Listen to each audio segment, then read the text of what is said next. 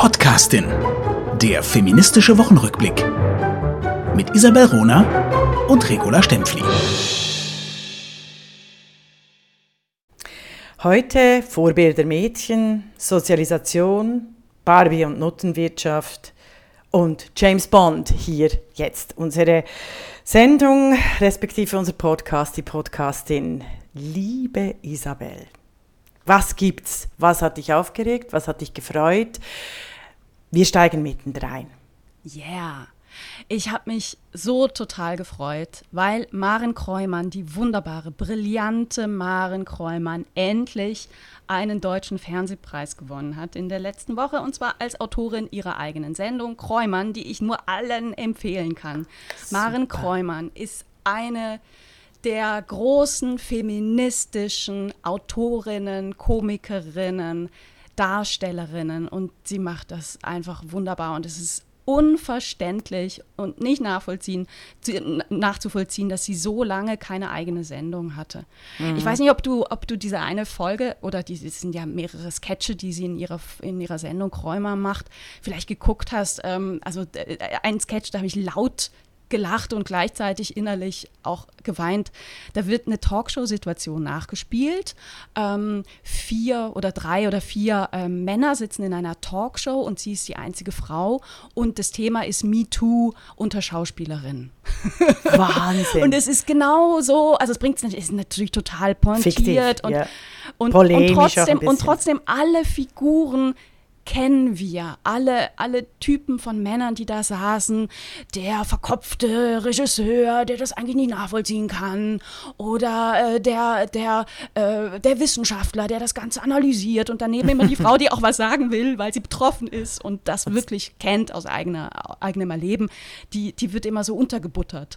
Sehr lustig. Mhm.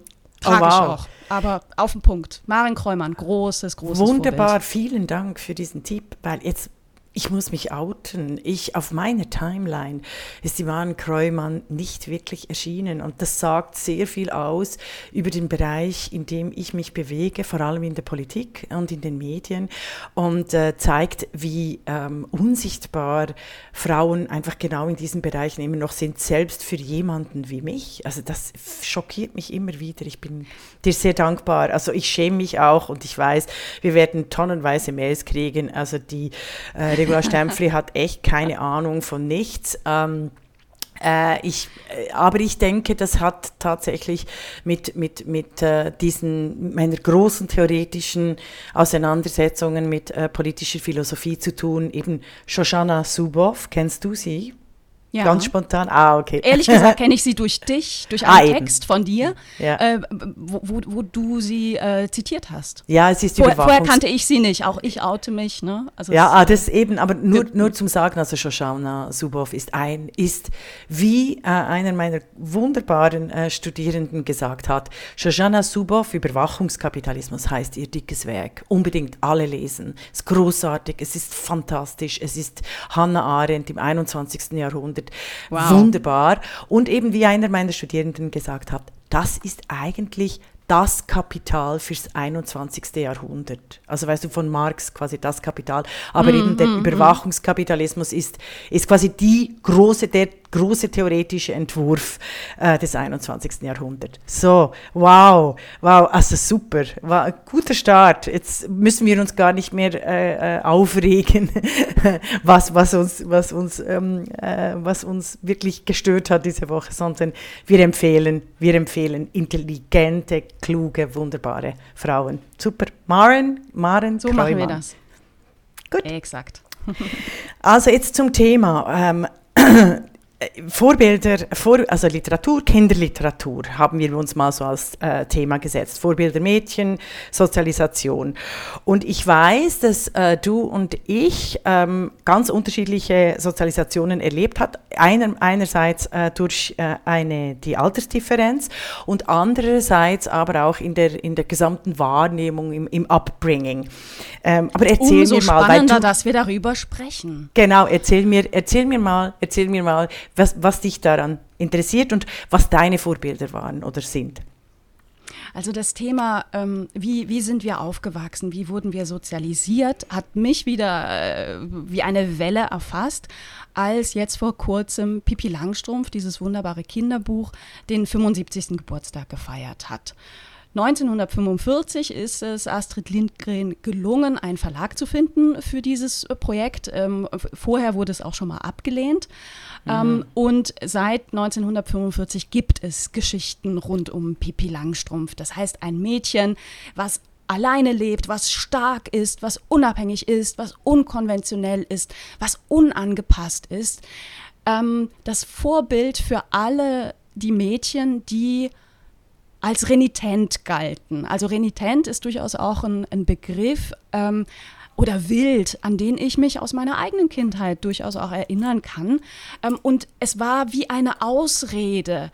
Ähm, dadurch, dass es aber, dass, dass es dieses Vorbild gab, Pippi Langstrumpf, hieß es eben nicht, ah ja, die ist so wild oder die spielt immer mit den Jungs, sondern sie ist eine Pippi Langstrumpf. Und ich glaube, dass mir das persönlich ähm, geholfen hat, ähm, mich, mich freier ähm, zu, zu entwickeln.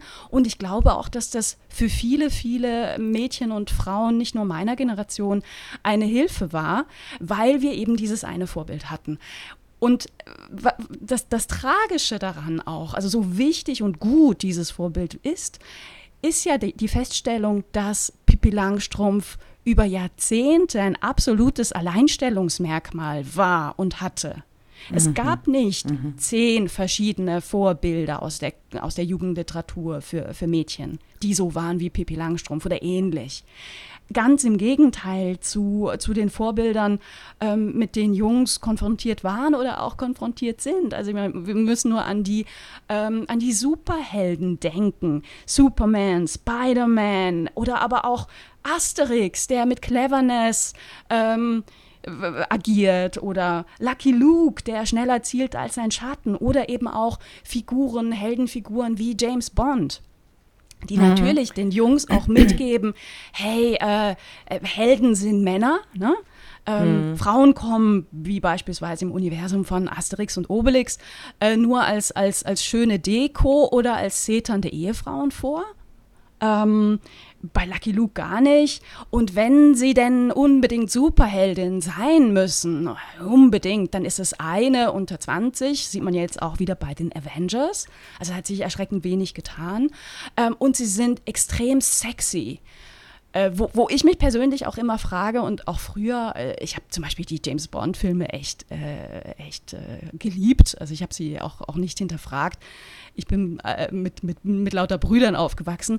Ich habe mich aber tatsächlich äh, sehr bald gefragt, warum, wenn denn ein Bond-Girl mitmacht bei den Verfolgungsjagden, warum zieht sie sich keine vernünftigen Schuhe an und bindet sich ihre Haare zusammen, was jetzt jede Frau machen würde, die in Realita äh, irgendetwas Sportives ähm, machen sollte. Ne? Also da, da haben wir eben ganz, ganz mächtige Frauenbilder.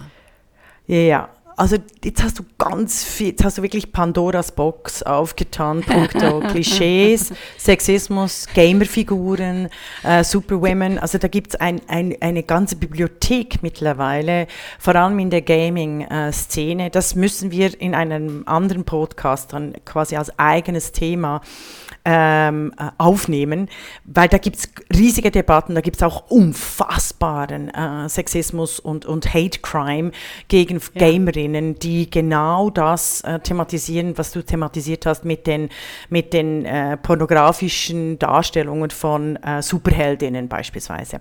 Da möchte ich, das möchte ich mal schnell auf die, die Seite tun, weil ich möchte noch auf die Pipi Langstrumpf kommen. Unbedingt. Äh, weil Bitte. meine Sozialisation, meine Sozialisation war ganz anders. Für mich war die Pippi Langstrumpf auch, also ich habe alle Bücher, alle Bücher von äh, Astrid Lindgren äh, verschlungen, geliebt, wunderbar. Es war einfach klar, dass Pippi Langstrumpf für bürgerliche Mädchen genial ist, als geniales Vorbild. Für mhm. äh, Proletenmädchen, also für äh, Mädchen der Unterschicht oder ähm, der, ja, einfach für Mädchen der Unterschicht oder der nicht klassischen, äh, relativ angenehmen bürgerlichen Sozialisation war Pippi Langstrumpf eigentlich eine Fiktion, die jedes Mädchen aus meiner Schicht wusste, äh, das ist eine Fiktion. Weil ich war natürlich äh, Pippi Langstrumpf, vor allem als ich ins klassische Gymnasium äh, kam mit Altgriechisch und Latein äh, wurde aber extrem dafür bestraft, nicht gefeiert. Und ich wusste, ich muss viel mehr Annika werden, damit ich äh, in dieser Gesellschaft ho ähm, groß werde. Und ich kann diese innere Kraft, die, die, die ich habe, aufgrund meinem, meines Upbringings, äh, darf ich quasi im, im Aufstieg, im, im sozialen, kulturellen Kapital, äh, darf ich so nicht zu, zu, zur Geltung bringen. Ah, also da habe ich so, und ja, nee, nee, nee, ich möchte noch schnell weiter. Na, du kannst, also schreib sie schnell auf, Mach, aber mal ich weiter. noch was anderes nicht, sagen. Also, das ist jetzt nicht Pandoras Box, sondern Regulas Box.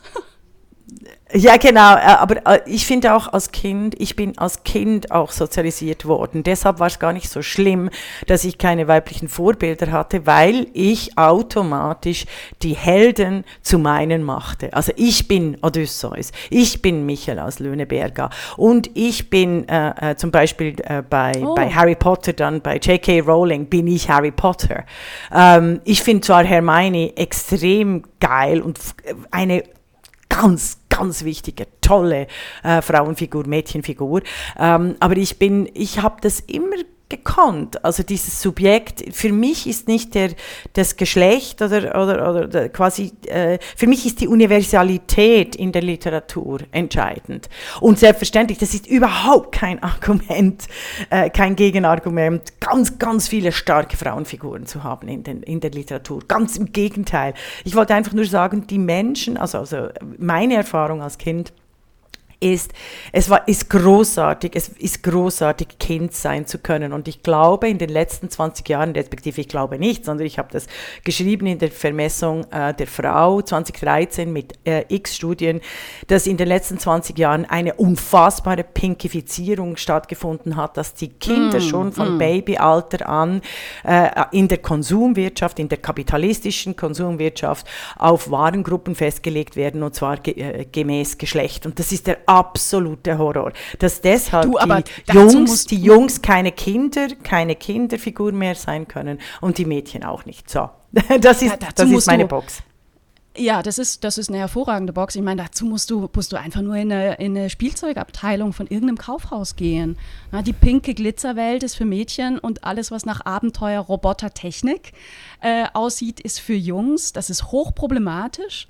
Äh, genau, deshalb gibt es Pinkstings, unsere Kollegin. Ja, genau. Ja, da erzähle ich immer ganz gerne diese Anekdote, also was heißt Anekdote, diese, diese Erkenntnis, äh, dass die Zuordnung rosa für Mädchen, blau für Jungs absolut künstlich ist und auch relativ jung.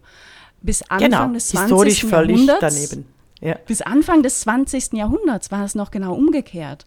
Und das kommt aus ähm, einer Farbzuordnung rosa für Jungs, weil rot die Farbe der Könige war und hellblau für Mädchen, weil blau die Farbe der Mutter Gottes ist. Genau. Und das, das letzte, ich habe äh, was ganz Interessantes gelesen, ähm, das letzte Königshaus, was noch verkündet hat, hurra, hurra, wir kriegen einen Thronfolger, deswegen ist hier alles rosa soll mhm. Belgien gewesen sein.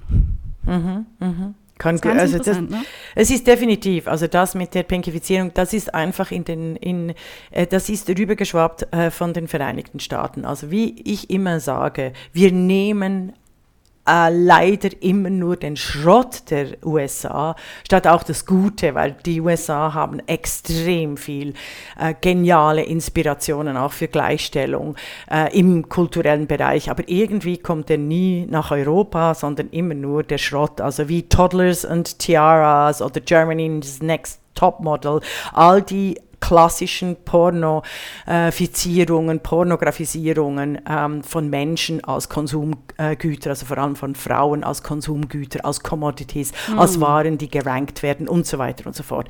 Also das, das, das ist tatsächlich amerikanischer Kapitalismus.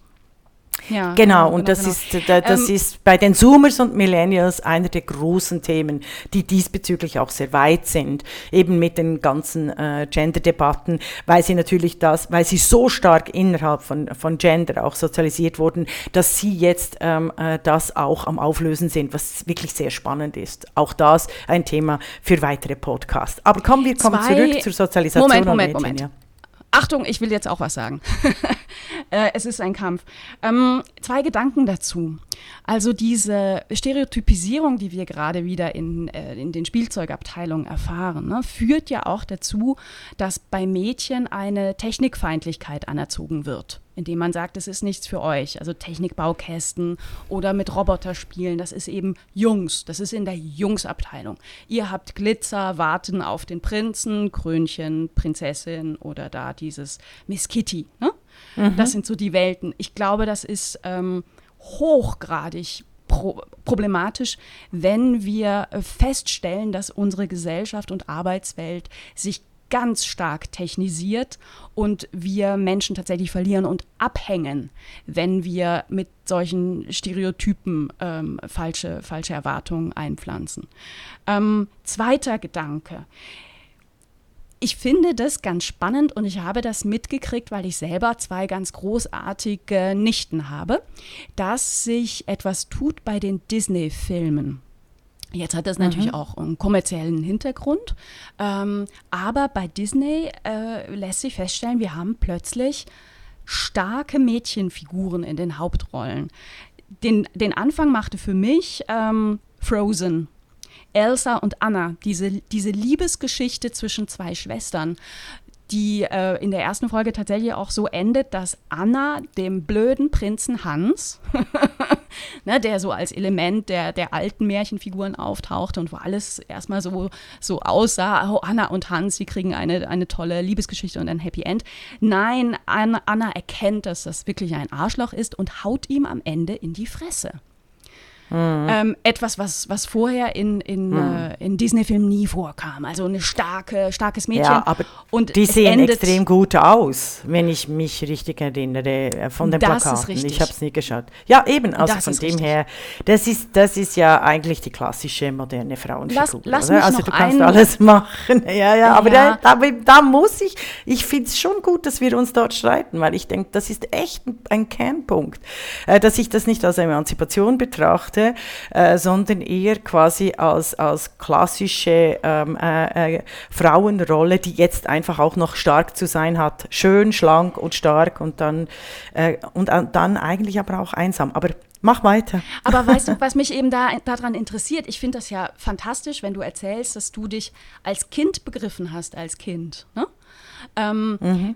ich, ich bin schon so aufgewachsen mit dem Wissen, ähm, also ich, ich komme aus der Ostschweiz gebürtig. Als ich geboren wurde, durften die Frauen in Appenzell, was bei uns um die Ecke war, kantonal nicht wählen. Ne? Richtig. Also darüber sprechen wir. Das war erst 1991 möglich. Genau. Mit diesem Wissen bin ich aufgewachsen. Frauen haben nicht dieselben Rechte. Frauen sollen einen anderen Weg gehen als Männer was, was ich als, als Mädchen völlig widersinnig fand und auch abgelehnt habe für mich. Ne? Also ich, ich bin durchaus politisiert bereits aufgewachsen. Aber dieses Wissen um Politik und um Ungleichheit, ähm, ließe sich ja dann die These ableiten, hat dazu geführt, ähm, dass, dass ich in diesem Punkt unfreier aufwuchs als du, oder? Mhm. Das mhm. finde ich, find ich aber ist ein interessanter Punkt. Gerade auch mit Blick auf unseren vorhandenen Altersunterschied. Ne? Also die rechtliche Situation spielte bei dir nicht so eine Rolle. Oder?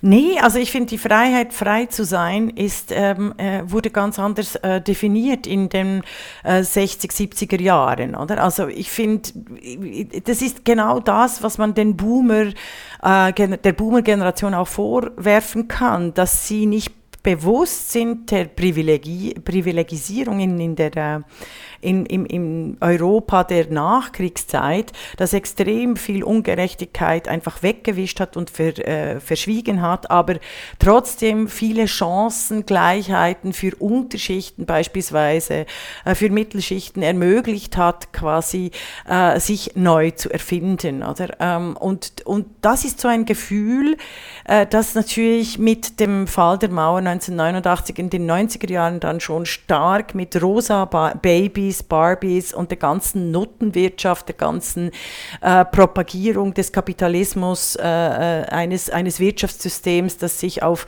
auf Individuum äh, stürzt und, und nur auf Konsum, das Leben auf Konsum ausgerichtet ist, äh, das hat sich so verändert. Und das ist eine der großen historischen äh, Abläufe, die wir mm, hier jetzt mm. bemerken. Und die, die Angst, diese Isolation der Zoomers und der Millennials sich da auch ausdrückt, die sind, die sind wahnsinnig weit vorne in der Analyse, was eigentlich tatsächlich der Kapitalismus mit ihrem Körper, ihrem Denken, ihrem Geschlecht anrichtet. Also sie sind nicht äh, quasi Mainstream, leider ist es, äh, äh, kommen sie dort äh, quasi als Warengruppe nicht so oft zu Wort, wie sie eigentlich sollten, weil im Moment dominieren immer noch so die oberflächlichen Warengruppen wie eben We Should All Be Feminists als T-Shirts für 80 äh, 80 Euro zu verkaufen bei, was war es, Karl Lagerfeld oder ähm, Nee, nee, das war, oder, du, das oder war noch teurer. Das war irgendwie ein, ein Gucci Ja, oder eben noch teurer. Das ja. kostete 450 Euro. Genau. Das ist, äh, das ist unglaublich. Das wäre dann, das, das wär dann nochmal ein, ein Thema. Also ja, die Welt ist Hallo? voller Themen. Aber weißt du, dieses, äh, diese, diese Feststellung, dass wir heute äh, ein, ein, paar Vorbilder mehr haben für junge Mädels, ne? aber gleichzeitig mhm. eine viel, viel striktere Vorstellung, was ist das Geschlecht? Was, was heißt das, Frau zu sein? Was heißt das, Mann zu sein? Das sind ja die, die es ist ja wie das letzte Aufbäumen einer, einer Religion. Ne? Gott ist tot, aber jetzt sagt man plötzlich, aber wir wissen alle, was eine Frau zu sein hat und ein Mann zu sein hat. Mhm. Und das mhm. ist ja ein richtiger Backlash, den wir, den wir da erleben. Und ich frage mich das schon auch ganz konkret. Ähm, ich meine, ich mit der Art, wie ich lebe, bin ich selber ein hoffentlich Vorbild oder eben eine, eine Wahlmöglichkeit für, äh, für jetzt im Konkreten meine, meine Nichten. Ähm, aber, aber reicht das? Und die mhm. Antwort ist ähm, nein. Äh, verdammte Axt, nein. ja. Ja, reicht nicht. Also es braucht, also, also es gibt aus, auf ganz vielen und unterschiedlichen Ebenen.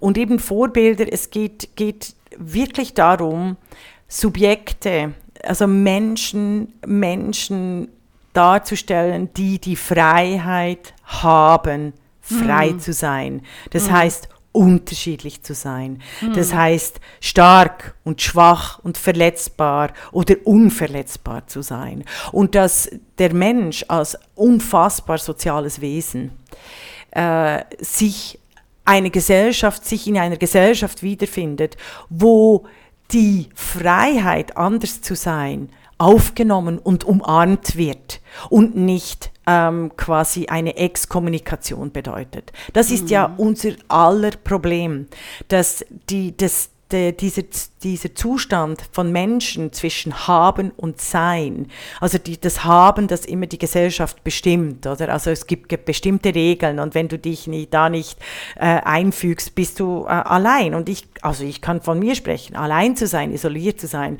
ist für mich der Tod. Also mhm. ich, ich, kenne wenig Menschen, äh, die äh, einfach, ähm, äh, die quasi als, Mön als Nonne äh, weg von der Welt leben können und sehr zufrieden, also sehr glücklich sind damit. Also ich bin ein radikal soziales Wesen.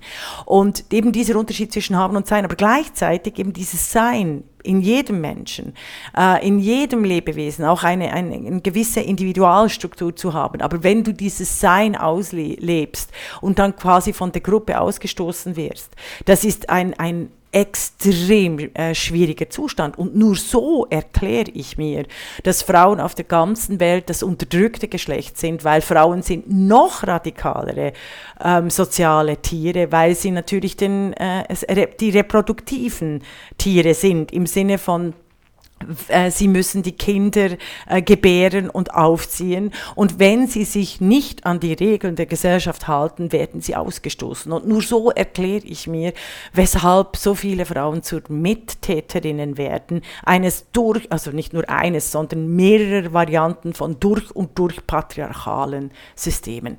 Na und gut, da äh, sage ich ehrlich gesagt immer gerne, Frauen sind ja nicht per se klüger. sondern nein, nein. Frauen und Männer nähren sich aus demselben Diskurs, ähm, aus demselben hm. Kontext. Wir erleben dieselbe Welt, zum Teil anders. Ne? Wir nehmen es anders wahr durch unsere Sozialisation, aber wir erleben dieselben Normen als Normen. Und es ist ja das Schwierigste überhaupt, das, was du als Norm kennenlernst oder als normal erlebst, zu hinterfragen. Und äh, das, Eben das ist Haben. eine, eine riesengroße ja. Aufgabe. Ja, ja. Aber ich das würde Haben, auf das. Ja. Etwas noch ansprechen. Und zwar ja. bin ich auf, äh, also wir, wir, kennen uns privat ja tatsächlich äh, eigentlich gar nicht. Ja, genau sprechen, nicht, überhaupt nicht. Sprechen ja. einfach so oder machen, machen, machen auch mal Bücher zusammen. Ähm, ich habe ein Zitat gefunden über dich und ich fand das erstaunlich. Und das Zitat oder die Beschreibung ist, du seist die Lara Croft der Politikwissenschaften. Mhm. Jetzt haben wir mit Lara Croft ja auch ein äh, ganz schön stereotypisiertes ähm, Heldinnenbild. Was, was bedeutet das für dich, diese Zuschreibung? Also Lara Croft ist natürlich, äh, weißt du, das war 2002, das ist jetzt schon wieder eine Ewigkeit her. Aber ich bin von, von der Figur her, von der, von der, ähm, von der äh, Kraft her, also ich bin eher eine Kämpferin, äh, nicht, nicht eher eine Kämpferin, wie soll ich sagen, eine Kampfsport, ich bin eine Kampfsportfrau. Rein vom, vom, vom Auftreten, von meiner physischen, äh, von meinem Tonus und, und mit langen dunklen Haaren, das passt sehr gut. Obwohl Angelina Jolie natürlich äh, encore plus jolie äh, ist, aber das haben die Studierenden einfach total immer immer gerade sofort. Es hat irgendeiner mal gesagt, und das haben sie alle aufgenommen, ähm, weil ich mit einer unglaublichen Kraft Politik äh, lehre und, oh, und politisches schön. Denken und es auch transformiere und meinen politischen Gegnern auch gerne eines in die Fresse haue. Also das war, ich bin ein bisschen braver geworden, ähm, also glaube ich nicht im Denken, aber als Bild, als Bild passt es natürlich zu einer äh, äh, 35 äh, bis 45 Jahre alten äh, Frau, die, ex, die wirklich in der Blüte ihres Lebens äh, steckt und mit einer unglaublichen äh, Denkes- und Kampfeskraft äh, sich das Wagnis der Öffentlichkeit antut. Und mhm. ähm, das, das ist tatsächlich so. Also das, das passt schon jetzt. Auch die Lara Croft ist älter geworden. Jetzt müssten wir eigentlich nicht nur für mich, aber für Frauen ähm, ab 50 eine ähnliche äh, starke Figur finden, auch im, im, aus Film und, und Superheldinnen, äh, um die Frauen in den 50er, 60er, 70er, 80er Jahren äh, beschreiben zu können. Also mit die kombiniert mit, mit Geist und Kraft. Oder weil für Männer gibt es ja wunderbare ältere Herren, also eben 50er. Und Vorbilder, ja, ja. Ja, also wenn du sagst, wenn James du Bond, du wolltest ja noch was von James nee, Bond das, erzählen. Habe ich ja erzählt. Aber weißt du, ähm, Aha, das du, war's. hast, du hast durchaus noch die Chance, die Maren Kräumann der Politik Wissenschaften ja, zu werden. Schön, Die Chance genau. sehe ich. Also ich, ich kümmere mich ja tatsächlich seit, seit Jahren um, um Hedwig Dom und um das Andenken von Hedwig Dom. Und über Hedwig Dom schrieb die Frankfurter Rundschau mal den, die schöne Überschrift Die witzigste Feministin Deutschlands, worauf man dann über mich mal geschrieben hat, die witzigste Feministin Deutschland Deutschlands nach Hedwig Dom.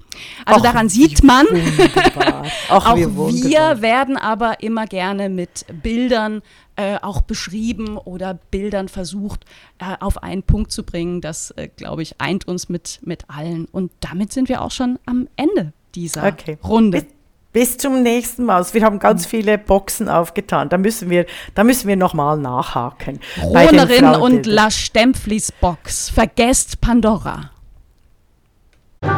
Das war die Podcastin, der feministische Wochenrückblick mit Isabel Rona und Regula Stempfli.